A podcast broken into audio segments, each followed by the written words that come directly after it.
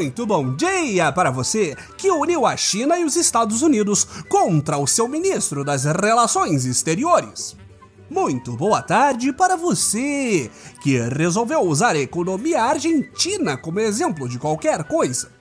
E muito boa noite para você que sabia que a mais depressiva das folias de Momo seria sobre a égide de Bolsonaro. Este é o Boletim do Globalismo Brasileiro, seu relatório semanal sobre a luta do nosso capitão contra as forças comunistas das escolas de samba e do Carnaval Fantasma. Toda semana a gente traz para você aquilo que nem o seu grupo de Zap Zap mostra. Então, não saia daí!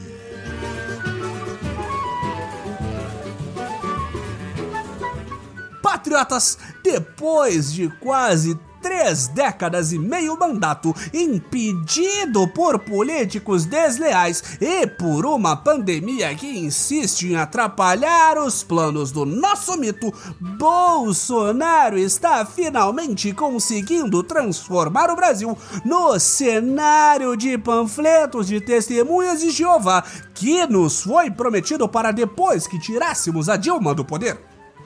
Com a saída de Rodrigo Maia da presidência da Câmara, parece que todos os papéis e projetos que ele estava sentado em cima foram liberados para avançar. Essa semana, o querido até acabar o suborno do Centrão, Arthur Lira, já colocou para votar e conseguiu aprovar em tempo recorde a independência do Banco Central.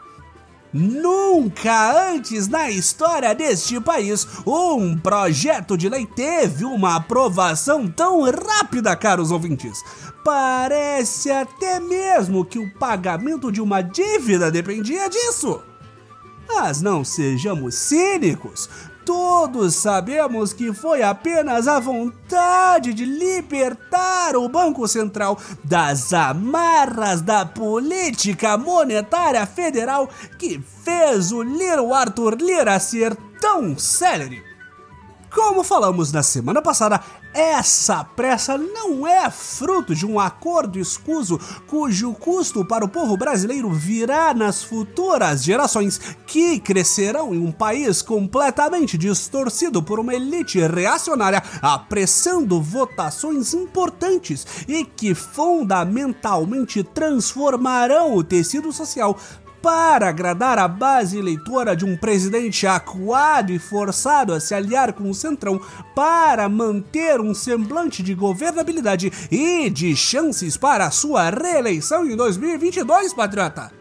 Foi só o grito de liberdade dos patriotas que sempre foram maioria, mas nunca conseguiram fazer o que queriam por conta do líder comunista Rodrigo Maia.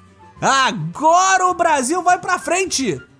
Resta apenas saber quando a conta vai bater no gabinete do capitão e vamos precisar trocar o Ministério Técnico de Pazuerro, Damares, Araújo e outros doidos por políticos de carteirinha do Centrão.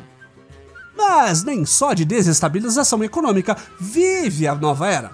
Nessa primeira de muitas semanas passando a boiada do reacionarismo, outro projeto que estava na gaveta e que finalmente andou foi uma das pouquíssimas promessas de campanha que conseguimos lembrar ter sido feita pelo capitão Johnny Bravo. A de armar a população brasileira. Para facilitar tudo e nem precisar passar a proposta pelo Senado ou pela Câmara, nosso presida decretou que cada brasileirinho comum pode ter até seis armas em casa.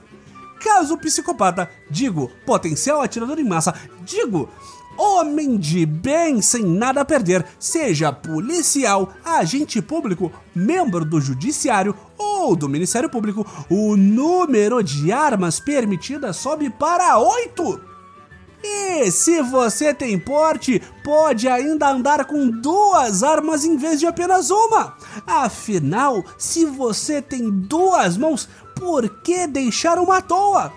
Porque sejamos sinceros, patriotas, o que diferencia a segurança do brasileiro médio é poder armar a si próprio e toda a sua família e ensinar Rambo na sala de estar. Caçadores, atiradores e colecionadores de armas também não precisam mais de um laudo dado por psicólogo cadastrado na Polícia Federal para comprar armamento ou munição.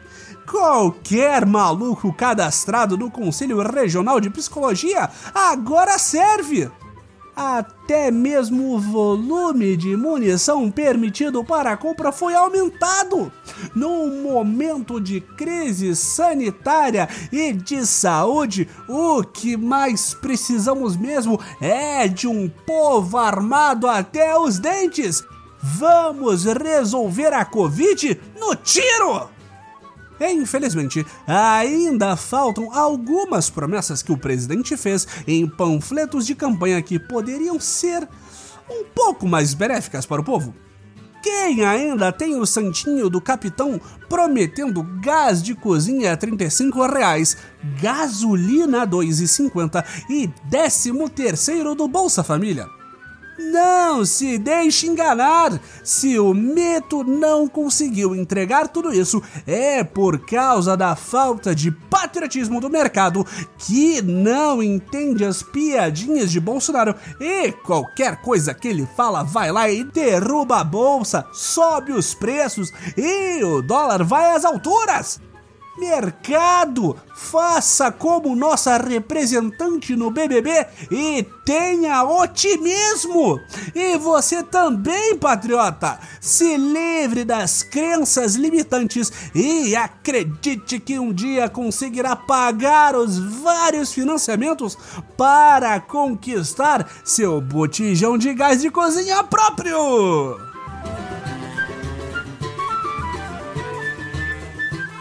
Esse foi o nosso Boletim do Globalismo Brasileiro para a semana de 15 de fevereiro. Envie sua sugestão ou crítica para o nosso perfil B no Twitter e fique ligado em nossas próximas notícias globalistas. Se possível, ajude a espalhar a palavra avaliando o nosso humilde boletim no Globalista Apple Podcasts, cometendo um patriótico compartilhamento de nossos episódios, nos seguindo nas redes sociais e no Spotify, e considerando ainda apoiar nossas campanhas de financiamento coletivo. Links na descrição do episódio. E lembre-se, grande acordo acima de tudo, Brasil acima de todos!